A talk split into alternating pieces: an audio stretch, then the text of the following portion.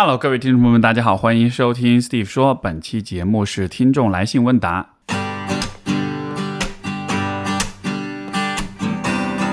欢迎收听 Steve 说，和我一起拓展意识边界。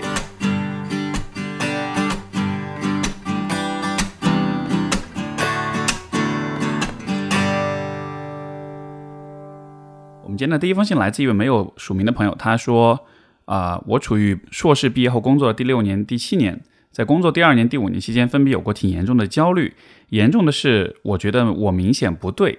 但进三甲医院心理科只会是那种“你很你好的很”的结论。第一次焦虑的诱因可能是跟职职场性骚扰有关，表现是开始莫名疑病，三天两头跑医院，或者极度担心自己身体是否有意外伤害。啊，不知道为什么会这样，后来好起来了，似乎是伴随着开始投简历、准备跳槽、换岗位之后，就慢莫名好起来。第二次导火索是亲密关系，我其实有个非常好的恋人，他也是我最好的朋友，但的确两个人都不会相处，经常会有矛盾。也许我过分焦虑的就是那个庸俗的“我不是我是不是唯一”的话题。在测定事件之后，感觉呃，慢慢感觉又焦虑症了。我的表现用一个词概括，就是夷陵道府。当下我已经经历了很多自我调节，能感觉自己状态好了很多，但偶尔还是有些焦虑反应。而我发现这两次似乎完全不同的事件里面有些共性，这些共性好像和很不是很不像是一般人的烦恼，又很反映我自己。啊，第一是我好像完全不会、不敢相信，甚至强行怀疑自己的感觉。比如说疑病的时候，我数次跑去医院检查食道里有没有卡东西，真卡的东西自己能不知道吗？但我就是要去，只要稍微有迹象让我注意到，比如仿佛嗓子里有点轻微的感觉，我就要跑医院。自己想想也是挺无语。第二波焦虑时啊，只要是朋友对于我的关系、伴侣提出他们的负面判断，我就恨不得像写论文一样论证。如果不能论证正确的负，呃，如果不能论证出确论证确认出负面的说法不存在，我就开始担心他们讲的情况存在，然后难受等等。第二是，当情况不能够很快得到确认时，我还会很牛逼的，呃，怀疑记忆，然后进入一种不知道用什么词形容，也许是接近历史虚无主义的状态。这好像是无法接受情绪，无法感受，还是直接以想法代替情绪呢？啊，接着被想法控制。啊，疑病时，比如说反复思考发霉食物是不是没吃，是不是发现了丢掉了。啊，第二波焦虑时，比如。和伴侣之间的某一段对话对我来说挺重要的，然后很久不去想了，忽然有一天焦虑之中再想起来，可能是想再问一次，再一次得到确认以安心，但又知道再问势必会引起对方的不舒服或矛盾，又不能问，接着我就产生了这件事情是真的吧，不是我自己脑海里臆呃臆想出来的吧这样的想法，这简直像我偶尔创作科幻作品一般去想，说不定整个人类世界都是更高级生物培养的模拟星球，一切都是虚构的。只不过这种想法，我当然知道是我在想象，并不会拿来担心生活。而焦虑时候的我，就完全被突兀冒出来的奇葩想法推向这种虚无。通常我可能会尽力再找一些例子来证明自己记忆力一直很好，或者去论证人会遗忘，但又怎么可能分不清现实与非现实呢？当你自己在拍大片吗？然后安慰自己说太不可能了吧？怎么可能会有人假造记忆？但内心还是很希望有人或者有个科研成果什么的来跟我陈述一下，不存在什么造假的记忆这种事儿。以上这两个特别奇葩的点，我想知道是怎么回事，以及要怎么看待和解决呢？我觉得首先啊，就是这是很典型的因为焦虑而引起的这种过度思虑，包括疑病症啊，这些都非常教科书式的这种焦虑障碍下面的一个分支问题。然后，如果我们从咨询师的视角来看的话，其实通常我不会关特别多的关注到，就是你所焦虑的这些事情到底是真还是假，因为当人在焦虑的状态之下，就是会从事情当中。寻找、发掘，包括可能创造出一些问题去担忧，而所有这些行为其实都是啊，你的你可以理解为是你的大脑在通过这种疑虑的方式去处理、去发泄那些焦虑的情绪。所以就是说，这些思考的内容本身，其实在很多时候并不是特别的关键。最关键的点还是在于这些焦虑，包括这个之后的这种反复的疑虑、这种强迫性的呃思维，它它它它的功能是什么？因为在呃有一个。心理治疗的流派叫做内在家庭系统，然后在这个就是 IFS，然后这个体系当中有一个视角，其实也是我一直在咨询当中秉持的一种啊看待问题的方式，就是会认为所有的心理现象，如果我们把每一个心理现象都看作是一个角色，那比如说这里的啊疑病，这里的强迫性的思维，包括焦虑情绪，他们都是你内心舞台上面的一个角色的话，那么 IFS 的视角是认为所有的角色都有它的功能，都有它的目的。并不是完全无端的存在的，所以你如果从这样一种功能性的视角去看待你的焦虑跟疑病的话，也许就会有这样的几种可能性，就是如果你反复不停的去想一个事儿，一种可能性是你在想这些事情的时候，你就可以不去想别的一些事情。换句话说，这种焦虑反复的思虑，它有可能是一种保护性的现象。就是它避免了你去想一些让你感到更加脆弱、更加痛苦的事情，所以在这个意义上，它像是一种替代，或者说是一种防御机制，避免了你去触碰那些真正让你感到痛苦的事情。比如说，呃，我有一个来访，他经常会担心他的家里人会出现人身安全的问题。那家里可能年纪也大了哈，那会担心他们，比如说摔倒啊，或者说是出去遇到什么状况啊，然后就经常经常会想这样的一些事情。那么我们经过讨论，慢慢的就意识到，当他在想这些事情的时候，其实可能是因为他其实一直想有自己的生活，他一直他不想一直生活在那个照顾家人、反哺家人的那个角色里面。但是，一想到他没有自己的生活，或者是不得不去呃照顾家人，而从而不能成为自己的时候，这对他来说可能是让他很难受、很痛苦的，对吧？但是这件事情如果一直这么想，他可能一直心里面会非常的痛苦。那所以。他逐渐发展出来的一种习惯，就是他会把所有的时间精力都投入在去想象家人可能出问题，以及我要怎么去做预案，我要怎么去处理所有的这些情况，这样一种问题解决的模式里面。这个看上去也是一种强迫性的思维，但是它所实现的一个功能，就是避免你去想那些真正重要且真正让你痛苦的事情。那么这是一种理解的角度，还有一种角度跟这个刚好就相反，就是当你一直有一些强迫性的思维的时候。这也有可能是因为这种强迫性思维，它的功能是在提示你去关注那些需要被你关注的问题。比如说，这位来信的朋友有讲到啊，经常会怀疑自己的感受，包括怀疑自己的记忆，对吧？如果你确实有这样的行为存在的话。那当然，这个这个现象的产生的原因可能有很多哈。那比如说，你如果成长在一个对你的接纳度比较低、对你的批判性比较强的一个成长环境里，那么你可能经常就会有自我怀疑，对吧？因为出现很多问题，可能你的父母或者老师就会认为是你的问题，从而你对自己的自我怀疑会越来越强。这个可能又跟低自尊呀什么之类的问题有关。那不管这个原因是什么，如果你习惯了去怀疑、否定、忽视自己的感受、自己的想法的时候，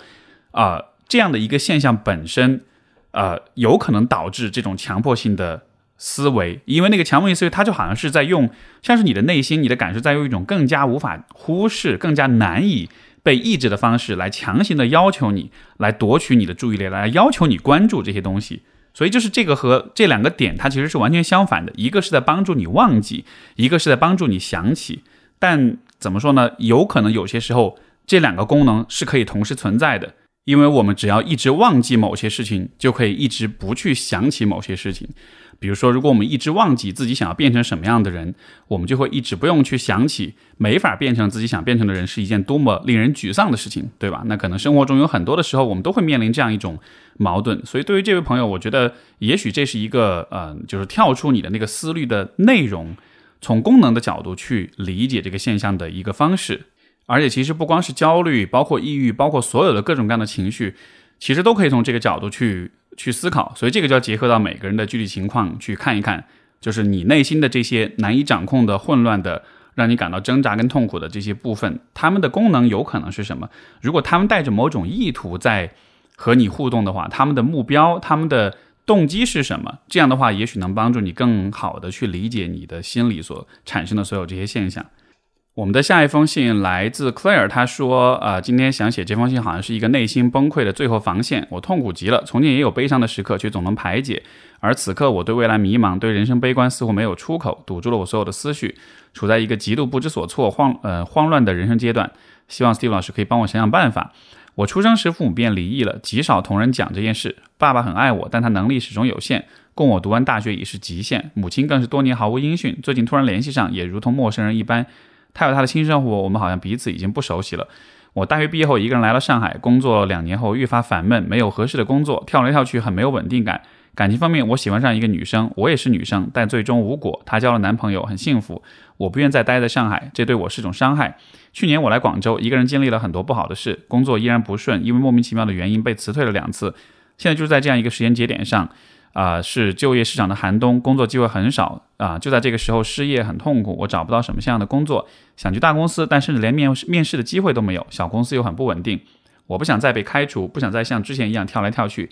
毕业之后的人生急转直下，没有人负担我的生活了，我自己需要赚钱，这是很正常的事。但是我觉得异常吃力。每当我想做好一件事的时候，总会犯错。我真的很想做好，却总是得不到领导的认可。往复几次，毕业三年竟然被辞退了四次。我是不是一个很失败的人？如今我都没有勇气再去找工作了。我看着招聘软件，感觉没有一个机会是为我而留。看着周围的朋友都拥有了很好的事业和人生，我很痛苦。为什么我会这活成这样？我自己都看不起自己，却无力改变。不知道自己喜欢什么，也不知道自己呃做什么。也许上学的时候我还有自己的热爱，但是上班之后。啊，让我对这些喜欢的东西一点都提不起兴趣了。以前我爱看艺术电影，现在我连短视频的长度都看不完，我很焦虑，没法静下来。现在失业快一个月了，我真的不知道该怎么办。我想回家，但因为疫情，爸爸的生意很受打击。他是自己开的小店，前阵子听说基本没有营收。如果这时候我又告诉他我失业了，要回家待业，他该愁坏了。他年纪也大了，我真怕他生病。我手里没有积蓄，家里没什么钱，我太担心他了。我一直没跟他讲这件事，可能是以为我的大日子过着好日子呢。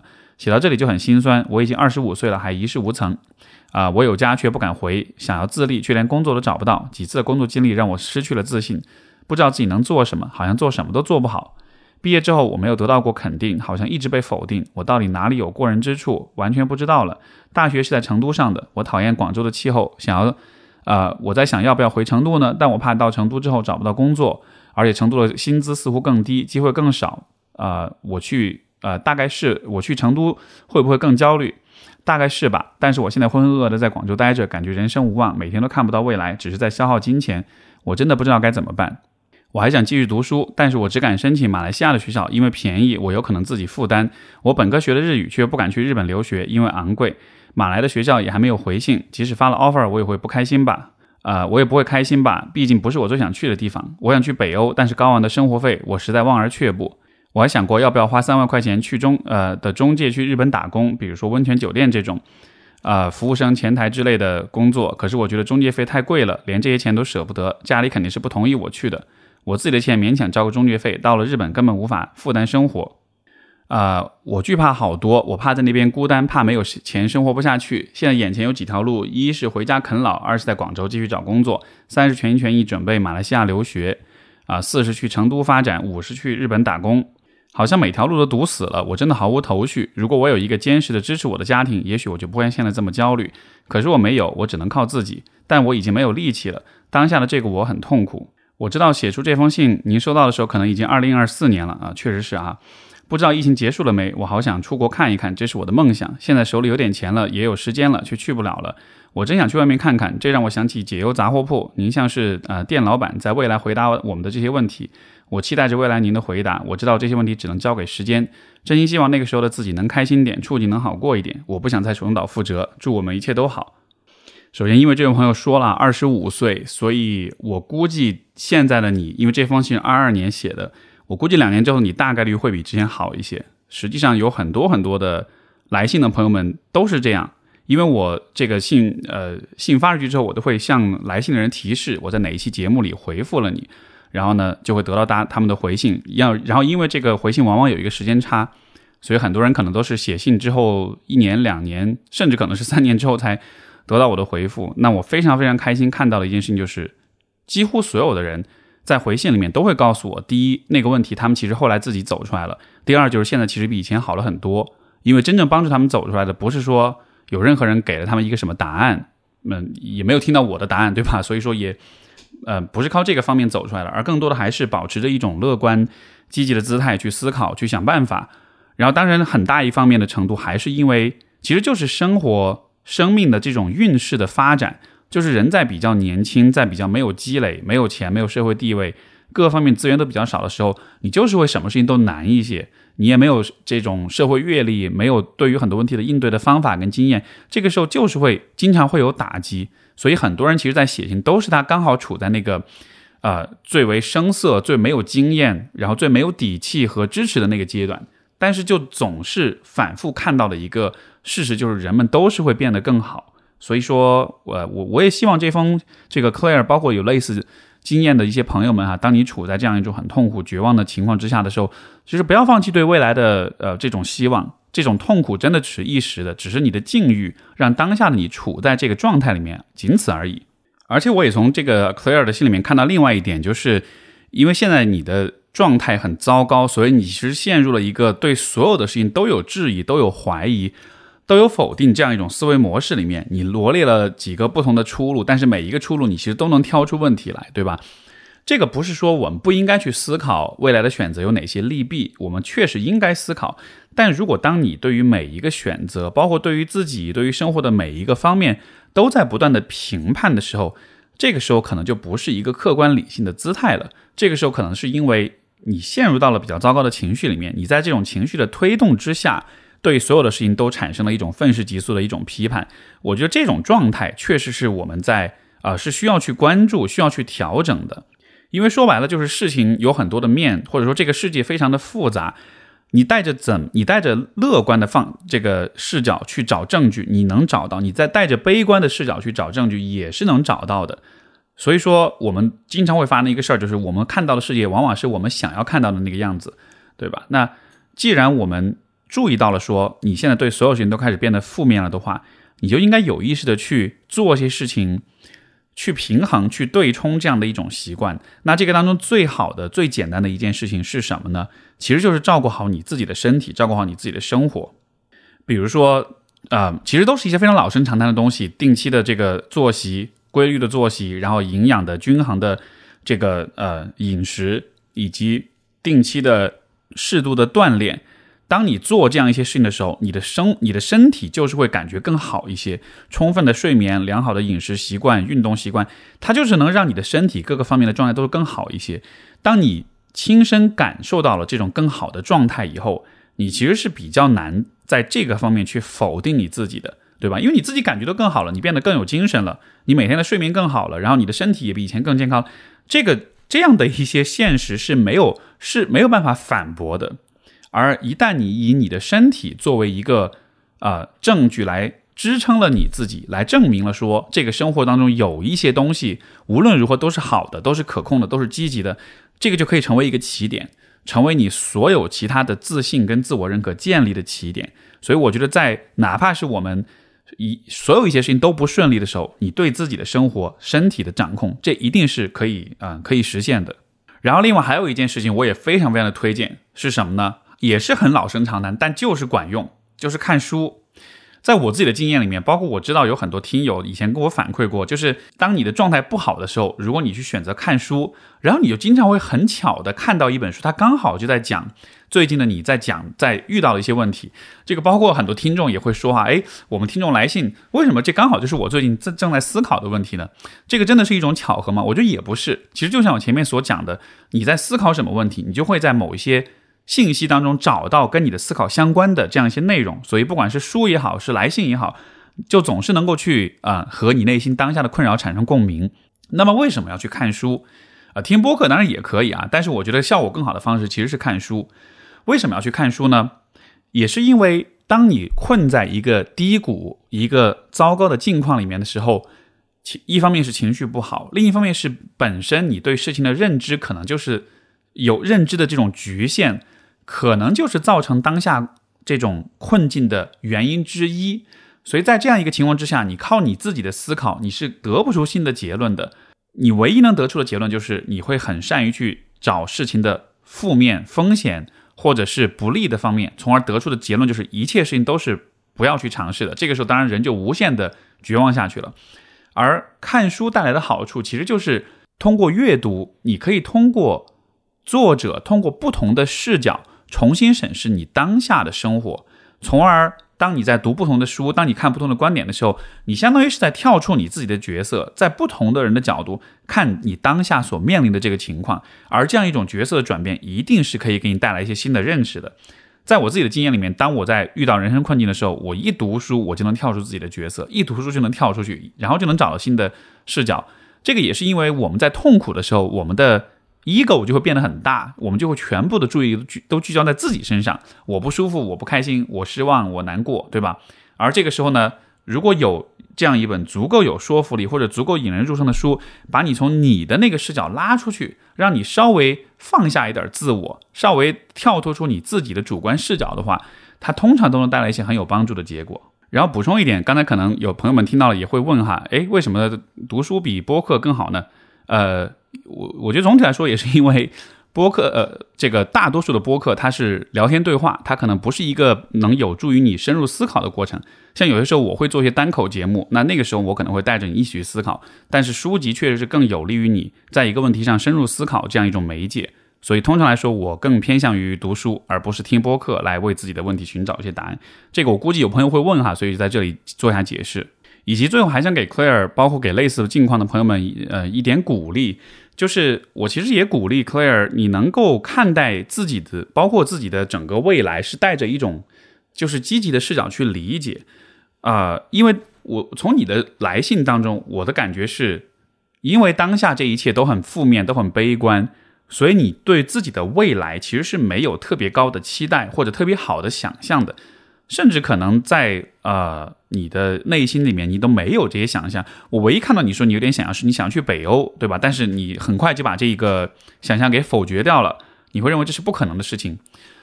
如果假设我告诉你，我是一个有预知未来能力的人，以及我告诉你，你在十年或者是十五年之后，你真的会生活在北欧，而且你会有很好的生活。如果你信了我的这一点。比如说，我告诉你我是对吧，算命的或者懂什么玄学啊？当然我不懂，但我们只是做个思想实验。如果你如果你真的能相信这一点，如果你想想看，那个时候你一定会做到那一步的话，那么反过来，对于当下自己的生活，你会有什么样的一些不同的选择？会有些什么不同的姿态呢？可能会感觉有点不一样，对吧？所以这个其实是一个我们对于未来的期待跟期望的问题，也是为什么很多人在遇到不顺的时候会去求助于玄学去算命，呃。他们其实这样做的目的就是重新去校正，或者说重新去确立未来的那个足够好的想象。因为人在负面消极的时候，他最首先去质疑和去呃放弃的，就是对未来的很好的、很理想的那种想象。可这地方的点就是，如果你放弃了对未来的理想的想象的话，它反过来就会影响当下你的很多选择，你就会变得越来越负面，你会变得越来越不敢冒险，对很多事情也都是更封闭、更保守、更回避的。但反过来说，如果我们能够确立未来那个想象就是很好的，那么想想看，反反反过来到当下的话，是不是其实你也可以多一点冒险？你也可以比如说跟你的父亲多一些沟通，让他给你更多一些的支持，哪怕是不是金钱上的支持，哪怕只是一种啊情绪上面的支持，包括你对当下自己很多事情的这种判断跟选择。因为我从你的这种，虽然我知道这一段话是一些情绪性的发泄，但是。我会从这段文字当中感受到，可能对于你来说很大的问题就在于，因为你呃之前的经历不顺利，所以你对很多事情是很负面、是很悲观的。而当这样一种姿态，你去和别人一起工作，包括试图去帮别人解决一些问题，去创造一些价值的时候，可能你的表现确实会不是特别的好。而人作为社会性的动物，其实我们对于别人的自我认知也都很敏感。如果你发自内心的觉得你自己是一个很失败的人，以后不会有很好的未来。这样的人走在别人面前，我们看到之后，其实是不不不那么难意识到这一点的。而你想想看，这个时候别人会怎么想呢？那可能就觉得，既然你都觉得你以后不会有什么很好的未来，那我们也不要对你抱太多期望了，对吧？所以这样子就好像是一个自我认知和他人的认识、他人的期待之间，就会形成这样一种相互的一种作用跟影响。你越来越瞧不起你自己，你也在暗中引导别人越来越瞧不起你，从而别人的态度也会让你。更加的确信你，你是一个啊没有人瞧得起的一个人，所以我觉得要打破这样的一种循环，可能还是可以试着从对于你自己的看法开始，积累一些自信，做一些实实在在的让自己变得更好的事情，以及对未来、对长远的未来保持一种乐观的姿态。其实你保持乐观或者是保持悲观，这也不花钱，对吧？这也没有任何的代价，这纯粹只是一种心态上的选择。我觉得既然如此的话，我们保持积极乐观，它是能把。以后得到美好生活的那个概率稍微增加一点点的，所以这是一个你完全可以选择的事情。好，这就是给 Claire 的回信。我们的下一封信来自一位叫坏蛋冰淇淋，他说：“斯蒂老师你好啊，一直喜欢听你的播客啊，从中获得很多力量，也帮助我越来越了解我自己。问题呢是我妈应该是算是这个世上最爱我的人了，但是我妈有时候和我爸发生矛盾之后，就会来找我吐槽，或者让我做他们冷战期间的传话筒。”啊，或者给我发语音，只是单纯想让我爸听到他的不满。比方说，他们吵架的时候，我妈就会故意说很后悔没去学车什么的。我妈不会开车，我爸会。然后就是一通抱怨。虽然我知道他是故意说给我爸听的，但是我还是会不耐烦，而且有时间抱怨，不如去考个驾照，对吧？毕竟车很大一部分都是我妈出的钱，那凭什么让我爸肆呃肆无忌惮的占有车辆呢？呃，这里插一句，我家是二婚家庭，而且我妈之前想去学车的时候，我爸是拒绝的。那时候我只因为只是单纯的因为我妈晕车，现在想起来真是天大的笑话。这不就是一个男性想去想去压制一个女性的发展嘛？通过剥夺女性的权利去控制她。实际上，每当我妈跟我讲我爸又怎么了的这种话的时候，我心里都会很烦。我觉得为什么大人的问题不能自己解决，而总要让问题波及孩子？而且这确实是会影响到我的状态和心情。呃，这里会让我觉得我是一个很冷漠的人，但确实如此。我是一个高敏感人，我不愿意去麻烦别人，也不希望别人来麻烦我，同时很害怕冲突。呃，但是我又觉得，或许我妈除了我之外，呃，可能没有办法跟别人说，我会把内心这种想法说出来会伤，呃，我会觉得把内心这种想法说出来会伤害到她，所以每次我都很无奈的听完，然后敷衍了事。我该怎么样让我妈知道我很讨厌她这种行为呢？我觉得很多时候，当父母在发生矛盾，然后需要把话传给小孩子的时候，包括在生活中，如果你遇到，比如说两个你，比如说你的朋友之间，对吗？他们有些矛盾要需要向你诉倾诉啊，诉苦。就当人们去倾诉，人们去通过这种第三方的关系去处理自己的关系问题的时候，我们如果想象一下，我们代入一下，就是这个呃呃坏蛋冰淇淋的妈妈的角色，她是带着什么样的心态去做这件事儿？我的猜想是，他很有可能其实是处在一种不知所措、不知道该怎么办，然后也怀疑自己到底有没有能力能够解决好这些问题的这样一个状况，对吧？因为首先婚姻很复杂，二婚关系也是更加的挑战，所以这对于很多人来说是一个很高的考验，但也可能对于你妈来说，她可能自己多多少能感觉到她的能力、她的经验，包括她的内心的力量、能量各个方面。有可能确实没办法完全的能够 hold 住这样的一个挑战，能够处理好这样的一些问题，所以我觉得当他经常性的在跟你抱怨的时候，从你的角度你会觉得那是在传话，我觉得从他的角度可能也包含了一部分，他希望通过把你也拉入伙，把你也拉上船，让你也看到他的痛苦这样的方式，来让他自己觉得他不是自己一个人，他身边是有一个人能够至少能够了解他的情况的，甚至能给他一些支持。所以从这样的行为，我我读到的。他背后的那个动机，可能是他缺少那种信心跟勇气，能够解决很多的问题。所以从这个维度上来说，我觉得作为孩子，与其你去敷衍，就是敷衍了事的去聆听他，我觉得不如多给他一些鼓励，给他一些认可。这个时候，我觉得就需要我们带着一点成年人的那种，呃，理性，但同时又有关怀又有博爱的那种思维去看见说。对于你妈来说，她曾经也是个小女孩，她也是一个普通的女性，她对生活也有很多的无奈和无可奈何，和这种不知道不知所措等等等等这样的一些境况，对吧？在这个时候，她也是需要有人鼓励她、支持她的。那因为我不了解你妈是什么样一个成长经历哈，但是看她那个样子，我估计可能她从她的原生家庭获得的那种支持鼓励。相对也会比较少一些，所以说他在面对他自己的婚姻问题的时候，我觉得会有这样一种体现出来他的那种信心、勇气不足的这种情况。所以这个时候，如果他的真正需要的是一些勇气，是一些我可以处理好，我可以把事情做得更越来越好这样的一种信念的话，那么这个信念可以是来自你。比如你说他去学车这件事情，我觉得不用太去纠结他去学或者不去学的原因，或者他的抱怨到底是为了什么。我觉得你可以更多的让他知道，说其实学车这件事情也没有那么难，而且你也挺聪明的。我觉得你是能学会的，即便你晕车，但是你学了的话，慢慢你也能适应。包括以后你学了车之后，你会发现没有你想象的那么难。包括可能一段时间之后，你回头来看，你甚至会觉得，哎呀，我怎么没有早早学车？其实我还挺擅长开车的。就是多为他画描绘这样的一些好的可能性，让他看见说这些事情他是完全有可能去做到的。你可以试着以这样的角度去鼓励他，你看看他的姿态会不会有些变化。因为如果就像我说的，他的真正的需求是从你这里汲取力量跟信心的话，你给了他这一点，那么他可能就自己会变得更有信心一些，他也自己能够从他的实践当中真正获得一些对自己的确认，从而他对从你这边得到勇气、得到鼓励的需求也会越来越少。而这个时候，我觉得你也可以花更少的心思在这件事情上，你也知道，你也不需要用那么多的情感上的投入。去同情他也好，去和他一起感到痛苦也好，你反而可以反过来把它当做像是有点像是在带孩子一样，或者说是指导一个比你更年轻的、更脆弱的人，帮他变得更有勇气，变得更更勇敢。你以后看待你妈，其实也许都可以用这样的视角去看：我怎么样让这个中年女人变得更勇敢、更有勇气？你带着这样的一个问题，结合到你对她的了解，我觉得你是可以想出更多的跟现在不同的方法去改变她这样的一种行为的。好，所以这个是给坏蛋冰淇淋的回信。啊，我们的下一封信也是来自于没有署名的朋友，他说：“Steve 你好，有一件事情困扰我很久，希望得到你的建议。这件事情是关于友情的。我高中刚上高中时认识一个女生，我们第一次见面就像上天注定一样，至今想起来都不可思议。然后发现我们的性格、爱好、思想有相似之处，三观也很契合，当时相处是非常合拍。”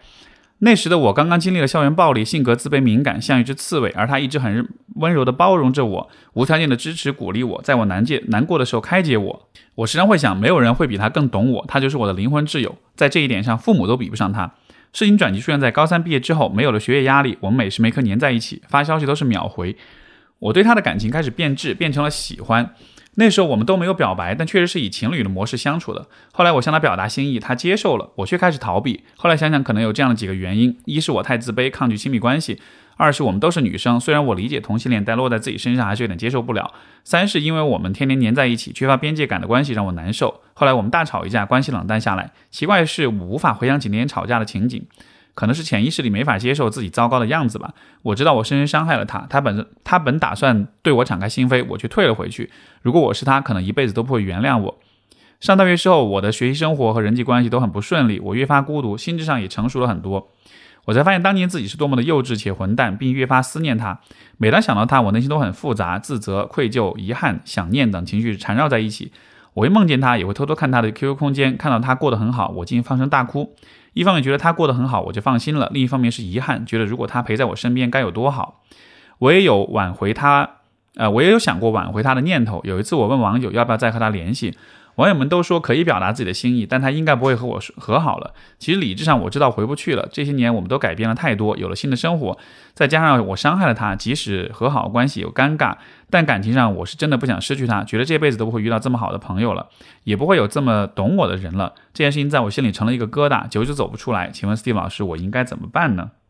我觉得这个地方首先啊，我鼓励这位朋友理解这样一个问题，就是人是怎么知道一件事情对自己很重要呢？大家可以想想看哈，那我的理解是，你想到一件事情的时候，如果你的情绪反应很强烈，不管这个强烈是一种积极的情绪还是消极的情绪，至少我们都会知道这件事情对你很重要，因为情绪就是这样一个价值判断的信号反馈系统，它来帮助我们去确认事情对我们的重要性到底有多高。而基于这个角度去想的话，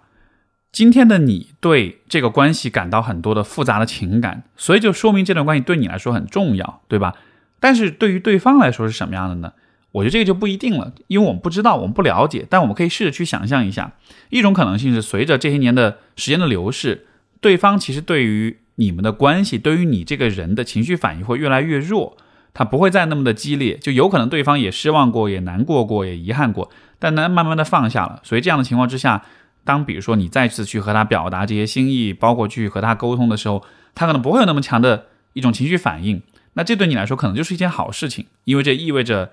对方放下了，所以这个时候对方不会太过再去计较当年的呃这种你说伤害也好，或者是遗憾也好，等等等等。那这样的情况之下，其实你就是安全的，你就不用担心对方再会有什么非常呃负面的对你的这种反应。另外一种可能性是，对方见到你之后，其实会有很多的情绪。那这是不是一个更不好的结果呢？我觉得这恰恰是一个，恰恰是一个更好的结果。因为如果对方也有很多的情绪，那就意味着在你的，在他的心目中，你在某种意义上依然是也是很重要的。而这种重要性要怎么样去理解这些情绪，要怎么样去呃去去把它展开，去把它表达出来，这个就是两个人可以通过这样一种回溯，这样一种回重新的沟通，重新建立关系，去一起去处理的一个事情。因为这种关于过去的遗憾，其实经常在心理咨询里面都会出现，包括在当下的咨询关系里，当咨询师跟来访者之间出现这种也许是有冲突或者很激烈的情绪的时候，在我的角度来看，其实都是好事情。两个人情绪都很激烈，就意味着两个人都都很在乎这件事情。而只要我们很在乎的话，其实就意味着这当中是有一些可以去重新去工作、去调整、去达成共识的动力的。包括在这个婚姻咨询里面哈，我们都会看见说，如果两个人正在吵架的时候，这个时候是好事情，因为最糟糕的结果是两个人都不吵架，都无所谓，都冷掉了。这个时候就说明大家真的不在乎了。那这个时候可能关系的结束就是更大的一种可能性。但是，呃，从你的角度来说，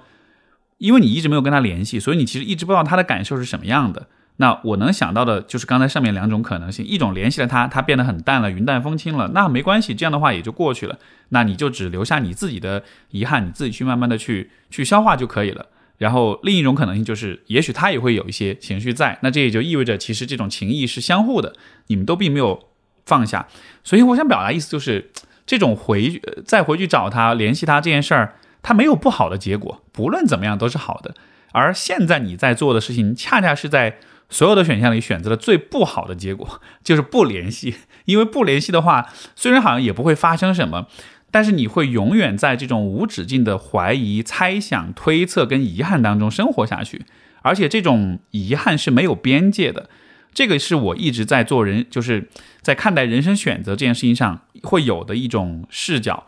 什么都不做，或者是明明有机会可以去做点什么，但你不去做。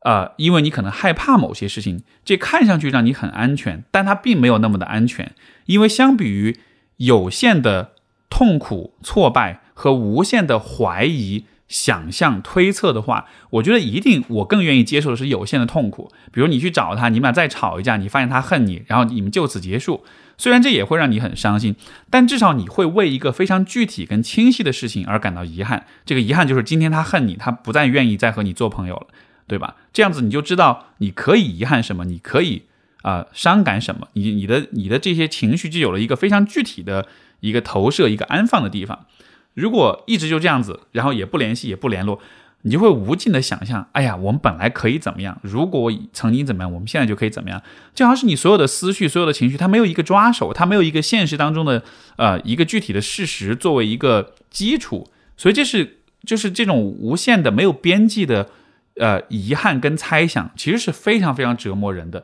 也会让你在未来的生活里面一直非常痛苦。所以在这个意义上，我始终是觉得，任何人问我要不要再回去，要不要再去聊一聊，要不要再去至少复盘一下，不说复复合吧，至少复盘一下，这有必要吗？我的看法是我总我永远都会认为是可以有的，以及在这个基础之上。如果你们真的是在各个方面有很契合，性情，嗯，等等等等各个方面都很好，哪怕是生活往前走了，但是我觉得人的基本的这种价值观跟性情是不会有特别大的变化的，所以很有可能发生的事情是，你会发现今天你们依然可以做很好的朋友，呃，不一定能回到那个亲密关系的那个状态里，但是也许至少我遇到如果是有这样的一个人，我是不愿意错失他，我是不愿意就是这辈子以后再也不跟这这个人联系的，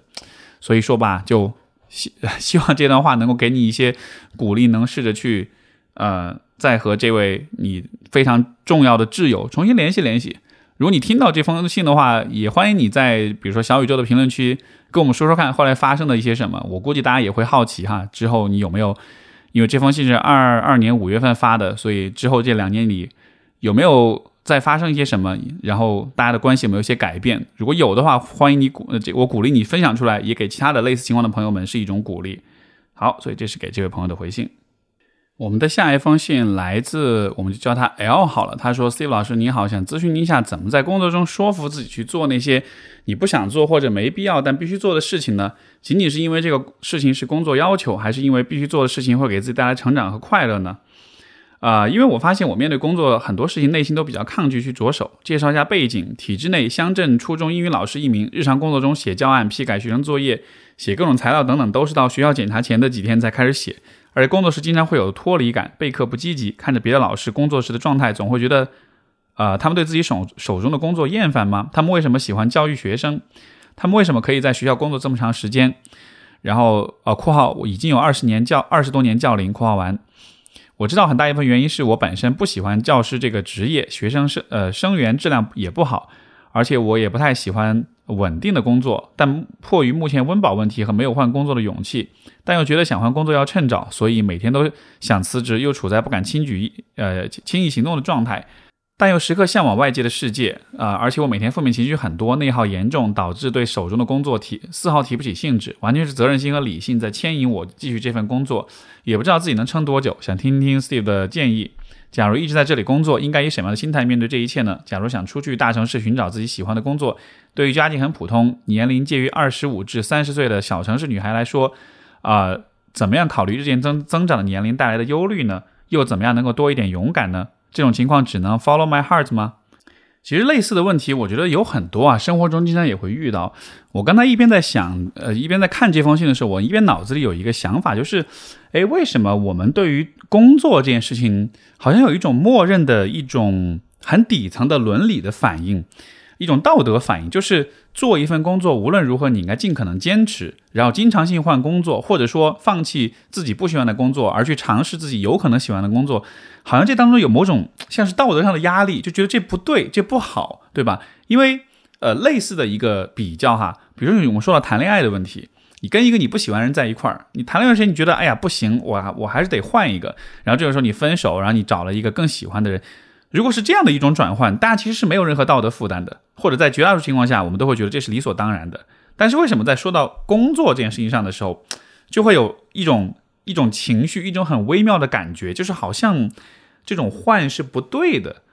呃，我不知道你有没有啊？我的感觉是，大多数人在这个方面其实多少都会有那么一点点很微妙的这种反应。我想了一下，为什么是这样的？呃，原因可能有很多。我自己拍脑门想到的一点，我觉得这个可能跟我们传统的文化当中，呃，传统文化的观念有关。而我们的传统文化又是基于我们的生产方式所建立的，对吧？每个国家的文化都跟他们的经济生产的这种方式有非常深的关联。那你想，对于一个中国人来说，中国以前是农业社会，大多数人生下来之后，几乎都是要去耕作、去劳作。但是你说那个时候的人们有的选吗？没得选。为了生存，每个人都必须劳作。在这样的一个情况之下，逐渐产生一种对工作的伦理，就是不论你喜不喜欢，不论你想不想做，这就是一个关乎生存的事儿，你就是得去做它。所以这样一种观念，它可能在几千年的这种文化传承当中根深蒂固了。它进入到我们集体潜意识的深处之后，我们所有人都会默认这是一个合适的、合理的一种姿态。但是有趣的就是。文化的观念的这种进化，包括我们底层的这种伦理反应的这种进化，它是要大大的慢于社会发展的速度的。而今天的社会发展其实早就和过去的农业社会已经不一样了。今天的人们已经有了非常大的自由度，以及有了很多不同的生产或者说养活自己的、创造社会价值、经济价值的这样的一些方式跟选项了。在这样一个情况之下。如果我们的观念跟上了社会的发展的话，那么换工作以及找到自己喜欢的工作，其实反而是一件应该为呃应该被我们赞颂跟支持的事情。因为只有喜欢的工作，我们才能认真的投入的去做，这样子不管对于自己还是对于社会都是更好的。所以，比如说像这个这位朋友提到的，有一些二十多年教龄的这种老师，那么的喜欢教学生，那么的愿意在时间学校里面长时间工作。因为他们找到了，因为这就是他们喜欢，对吧？喜欢了的话，他自己也能做得更开心，他的学生也能得得到更大的好处，他的生产效率，他的对社会带来的价值，一切都是更好的。所以，我觉得这种底层的这种对于工作的这种呃伦理上面的这种这种直觉反应，我觉得是是应该被改变，应该被我们有意识的去调整的。那很多，比如说家长，包括很多老一辈的人都会觉得说啊，有个工作养活自己，有个饭碗就不错了。当他们那样说的时候，你就需要明白，那其实还是这样一种传统观念，在通过每一个具体的中老年人们，在向下一代去传递文化的传承，其实就是这样一个过程，通过一代一代人的嘴巴传给下一代人。而我觉得我们这一代的年轻人是可以且有必要肩负起这样的一种责任，就是去帮助我们的社会观念进行进化，对吧？那这个进化的过程怎么进化呢？那就是要让那些已经脱节的思维和想法停留在老一辈那里，你你不用去接他们，你也不用去传承他们，因为今天的世界已经不一样了。今天的我们可以去构建我们自己呃认为的合理的一种方式。而一旦你想通了这点，你再回到关于你工作的选择当中，我觉得你提出的问题其实非常非常的简单，也非常的容易解决，那就是走出去，试着去找一找你到底喜欢什么工作。哪怕你不一定真的能找到，但至少这个寻找的过程本身也会让你感到更加的对自己更有信心，感到感到至少是会感到不那么后悔。在这个基础之上。有可能你也会找到你喜欢的工作，也而且有可能这个工作也并没有你想那么的容易和顺利，你也会吃一些亏，你也会有一些挫败，有一些失败，包括就是你刚才讲到的年龄的忧虑啊，或者去到大城市里面，呃等等等等，这当中肯定是不会非常非常的顺利的，对吧？所有的事情都会多少有些挫折，有些困难，但是因为这是你想做的事情，你想要去尝试，你想要去喜欢一份工作。所以无论如何，他的体验一定都比你在这里做一份你讨厌的工作要更好。在这个意义上，我觉得这个就不是勇不勇敢的问题了。我觉得你可以看作是你其实没得选，因为最终无论如何，你一定都会走出去。这种很被动的、消极的、很抵触的情绪，就是你的内心在不断的在提示你，这里不是你应该待的地方，你应该去别的地方。所以我觉得从这个意义上来说。最重要的还是你过你自己这一关。一旦你决定了，OK，我放手，我豁出去尝试一把的话，后面的很多的事情你自己是可以有充分的能力、智慧去解决所有这些问题的。你其实不都不需要去问别人，好吧？所以这是对这位朋友的回信，希望能够呃能够给你一些力量。另外也是因为是两年前的来信啊，如果你之后有了新的发展，也可以在小宇宙评论区里面留个言，跟我们说说你后来的故事怎么样。我现在越来越喜欢这种。在评论区里面看到来信的朋友们，两年之后的这个后续的更新哈，因为之前有几期回信，有些朋友们有在评论区告诉我们后来的一些想法，我觉得都非常的棒，非常有启发，也很能让我们看见，就是那种时间切片一片一片连起来是很有趣的。两年前的那个切片和今天的切片连起来，你会发现啊，其实每个人都在变得越来越好，这真的是一个特别鼓舞人心的一件事情。好，我们今天的最后一封信来自一位叫鱼的朋友。他说：“我在别人眼里只是一个非常随和、有点害羞、不善社交的小透明，但是只有我自己知道，我非常内向、敏感、恐惧社交、极度讨好型人格，没有自我。虽然这几年已经进步很多，能够做到正常与人沟通交流，但是我依然会感觉与人交打交道压力巨大。”时常会站在对方角度评价自己，脑海里似乎有很多声音在对自己指指点点。我非常不能容忍自己出错，总觉得那样，嗯，那会让别人觉得我一无是处。在和人沟通的时候，我总把自己的姿态放得很低，甚至会用请求的语气，要麻烦别人的事更是万万不敢的。宁愿自己呃受点苦，也不想开口。甚至面对推销员，我明知道他的说辞漏洞百出，却不好意思指指出来让他难堪，也不好意思拒绝。最后居然还购买了他上万块钱的产品。对于父母，我也不敢反对。啊，读书的时候更是因为家人随口一句话说医学专业不好，我就轻易的放弃了。毕竟，啊，毕业时他们又说女孩子没有必要考研，我就不再考虑。直到最近，我妈说了一句：“要是家里有个人在医院工作就好了。”啊，还要说我当时考研就能找到更好的工作，我就觉得自己的世界都塌了，仿佛自己是个大傻子，不知道当初的选择到底有什么意义。意识到这二十多年来，我的人生一完全由别人左右，心里的怨言，心里有怨言，却不敢提出自己的真实想法。我知道这是原生家庭给我的影响，尽管我妈对我很好，但她脾气暴躁，常常对我爸破口大骂，用词狠毒。第二天他们又和好如初。在我青春期叛逆与他对抗的时候，他也采取冷处理的方式，我们也从来没有认真沟通过，更别提谈心。他更是以自己文化程度不高为由，让我亲去来教育我，与我沟通，这令我从小就非常害怕冲突，也不知道如何处理冲突。我们家人口虽然很多，但从来没有深入交流过，根本不存在亲人间的亲密关系，以至于我看《家有儿女》这种其乐融融的家庭剧都会流泪，觉得那是我这辈子都无法拥有的。我妈吹毛求疵、破口大骂的声音也常常出现在我脑海中，每当我没有做好时，就仿佛听见她在骂我没用的东西。生活中我没什么朋友，同学也因为经常不联系而疏远了，只有几个主动与我联系、对我友好的人还保持着适度的友谊。我不会主动与人交往，大概是害怕被拒绝，害怕自己不会是交际。但我的内心又非常渴望那种一群人热闹开心的氛围。我唯一敢发脾气的对象是啊我的另一半，那是通过无数次无理取闹确认的，知道他是不会，知道他是不会不离不弃的。我通常需要通过作的方式来证明自己是被在乎、被宽容的，在亲密关系里我才敢展现自我，无所顾忌。但我也知道任何人的忍耐都是有限度的，也害怕有一天他会嫌弃我这种孤僻的性格，我无法和他的朋友玩到一起。学生时期，我曾认为自己某些方面是有天赋的，但因为上述种种原因，我根本无心经营，也没有奋斗目标，做出的人生选择也和自己的想法背道而驰。现在根本搞不清楚自己想要过什么样的人生，每天被自己的负面情绪所影响，活得很别扭，精力全部耗完了。今年我的小宝宝出生了，他很可爱，很治愈，让我内心充盈着爱和希望。我的精力也几乎全放在他身上了，但是我深知道孩子不是父母的全部，我也不甘心这辈子就这样憋屈、唯唯诺诺、稀里糊涂的过。絮絮叨叨说了很多关于性格、原生家庭、亲密关系、人生选择，我也试着了解心理学知识以自救，但依然不该清不太清楚怎么样跟能改变现状。不知道你有什么建议？期待回复。呃，你的来信当中其实有一个部分你提的，你几乎没有怎么提，但是我其实非常非常好奇，就是你爸。因为你主要在讲你跟你妈的关系，对吧？你讲到他是一个破喜欢破口大骂，又很吹毛求疵，要求很高的人，所以我估计可能在你们的家庭里面，他是那个比较占主导地位的人。而这样的家庭里面，其实父亲的角色通常就会是那个比较弱势，然后比较沉默，或者说在对家庭生活各方面参与更少一点的那个人。但是这里面有一个点，就是在大部分的家庭里面，呃。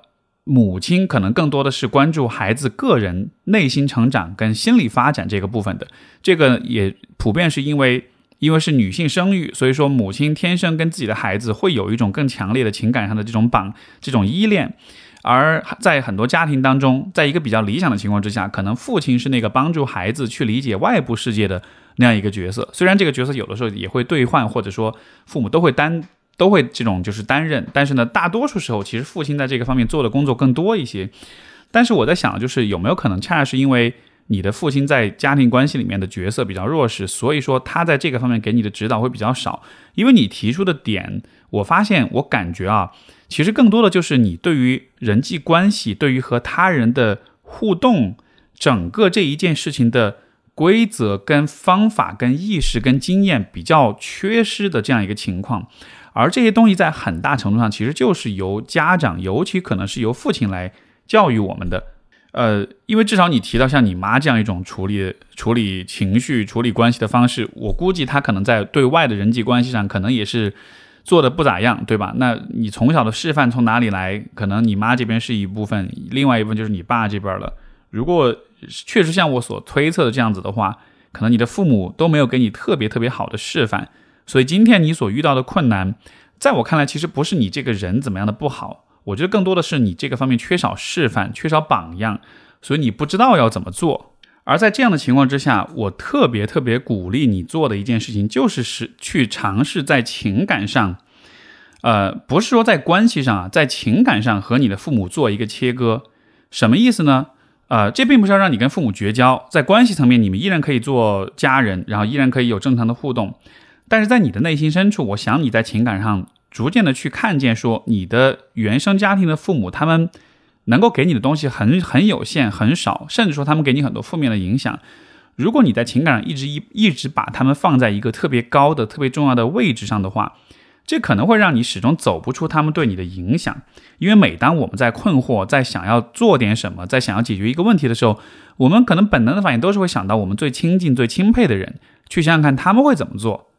所以说，这个时候，如果你的父母依然在情感上是你生活中最主要的那个位置的话，你可能就会在无意识当中依然把他们作为模范跟榜样。像这样一种跟父母在情感上的切割，或者是这种呃疏离，可能在道德上我们觉得哇，这是不是不太好？但是从我的角度来说，你自己心里面偷偷做就好了，并没有任何人知道，这也完全可以做。也不是所有的父母跟孩子之间的关系都一定要非常的亲近跟亲密。既然他们是以这样的方式跟你相处，没有帮助你去了解这个世界，没有办法让你学会怎么去面对这个世界当中所有的复杂性的话，在这样的情况之下，你确实不需要一直把他们放在一个多么多么重要的一个位置上。当你做了这件事情之后，接下去你需要做的事情，其实就是去寻找自己的第二父母。这个第二父母呢，不一定是说啊找个人再去孝顺什么的，就不是那个层面的，而是说在精神上，在思想上。在为人处事上面，你需要有一些的去找一些你愿意且值得去模仿的一些对象，让他们去补全、去补充那个曾经在父母那里没有给到你的那样一种示范。很多人的生活当中，其实都是从比如说自己的老师、中学老师、大学老师、研究生老师那里得到这样的一些指导的。也有的人可能是工作之后的领导，包括对你来说，也许你的伴侣他的父母可以在这个意义上成为你的一种学习的榜样。我觉得你可以好好想想看，在这个方面，你其实可以在不同的那里获得指导。这个我们扯得远一点，就是其实人类在进化过程中的大多数时候都是群居，而在群居的过程中。很少很少会有今天的家庭这样一种三口之家核心家庭的模式。大多数时候，一个孩子都是在一个社群里长大，而这个孩子也可以从他的各种父母、叔叔、伯伯、阿姨、姑姑、姨什么，就所有的这些亲戚那里，会获得来自多个成年人的指导、跟关心、跟关怀。所以这样子的话。也就意味着人类的心智的发展跟成长是完全可以通过多于一个或者多于一对父母的学习源去进行的，而且我也确实觉得这样的一种学习方式、成长方式，相比于什么都去看父母、什么都去依靠依赖父母的那种指导，是更科学的一种方式。也是因为这个原因，我才倡导在情感上面，我们成年之后应该稍微这个在。在情绪上啊，在情感上把父母请下神坛，不要再去把他们放在那个唯一的最重要的位置上。他们的历史 历史角色已经扮演，就走到这一步，其实就可以了。那当你在情感上进行切割之后，能够实现的一个一个呃一种结果是什么呢？其实就会你会开始去质疑，开始去否定，开始去怀疑你的父母他们做事情的方式。比如说，你讲到你心中总是有一个声音在指指点点，你也讲到你妈在对你指指点点，对吧？像是她在说没用的东西什么的，听上去现在其实你对她的表达依然是在某种程度上是认同的，你不会觉得她的说的话很荒谬，对？但这就是一个很有趣的地方。如果一个陌生人，一个不了解你的人说你是个没用的东西，你可能会觉得你为什么要这样说我？你又不认识我，对吧？你他的话在你心中是没有任何可信度的，但因为是你妈。不管他说的话有没有可信度，你都会默认他的话是有可信度的，而这对你来说就是个很大的 bug，因为你就默认接受了一个其实站不住脚的观点，而这对你的成长来说肯定不是好事情。所以把父母请下神坛，我觉得就有这方面的一个含义，就是从从此你才能去区分他们给你的影响，他们表达的观念，包括他们自己为人处事的方式到底对不对，到底好不好，需要通过这样一种批判性的反思，去把自己和父母的做事情的方式剥离开来。这样子的话，不能说让你能够变得多么的智慧跟聪明，但至少可以让你停止在被那些错误的东西所影响。况且，当你妈在说你是没用的东西的时候，我觉得这更像是她在说她自己。可能她自己知道她自己是没用的，因为她会，你看，她关于你的人生选择，显然她是有很大的错，这种这种错误跟遗憾，对吧？关于工作的选择、考研的选择，她作为家长，她没有把握好这个选择，她处理和你爸的关系。急躁跟破口大骂，这其实也是一种无能者的暴怒。包括他在对你的教育上面，没有把你教育成一个成熟的、友善的、开朗的，能够跟他人建立好关系的这样一个好的孩子。他在母职，他在家庭教育这件事情上，显然是有很大的问题的。所以，就是从这些描述当中，就会看到他自己其实真的很很多方面做的很糟糕。哎，所以不管是客观上来说他的能力，还是主观上他对他自己的认识，我觉得他可能都会摆脱不了自己是个没用的东西这样的一种想法。而当他在这样说你的时候，我觉得更像是在把对自己的这种批判投射到你身上来，安放在你身上，从而他自己就不用直面他这样的一个事实。在这个意义上，我我我是绝对支持不要再去做他的垃圾桶，不要再去做他的这些负面情绪跟想法的这种容器。你是你，他是他，你完全可以以你自己的方式来看待你自己。你也讲了，你以前一直都是有一些天赋的，以及。啊，你生了孩子，你也是一个好母亲，你的内心也是有爱跟希望的。你看这样的一些表现，这才是你真实的样子。你更多应该看到的是你眼中的你，而不是你妈眼中的你。所以总结一下，就是我觉得可能在你的家庭当中，因为你妈的那种脾气跟那种强势，为你构建起了一个怎么说呢？脾气暴躁的全能的神这样一个角色。所以呢，你会把对自己的人生、对自己自我认知的很多的选择跟判断都。托付于他，都外包给他，从而你自己没有自己的选择。但今天我想让你看见的就是，这个暴躁又全能的神，其实没有你想的那么厉害。其实他可能非常的愚昧跟愚蠢，所以你其实完全应该在精神上、在情感上放下对他的这种期待，然后把很多事情的思考、选择、判断的权利拿回来。拿回来了之后，以你自己认为合适的方式。来去重新定义、重新选择你自己的生活，我觉得这样子的话，可能以后才会好。好吧？所以这就是对于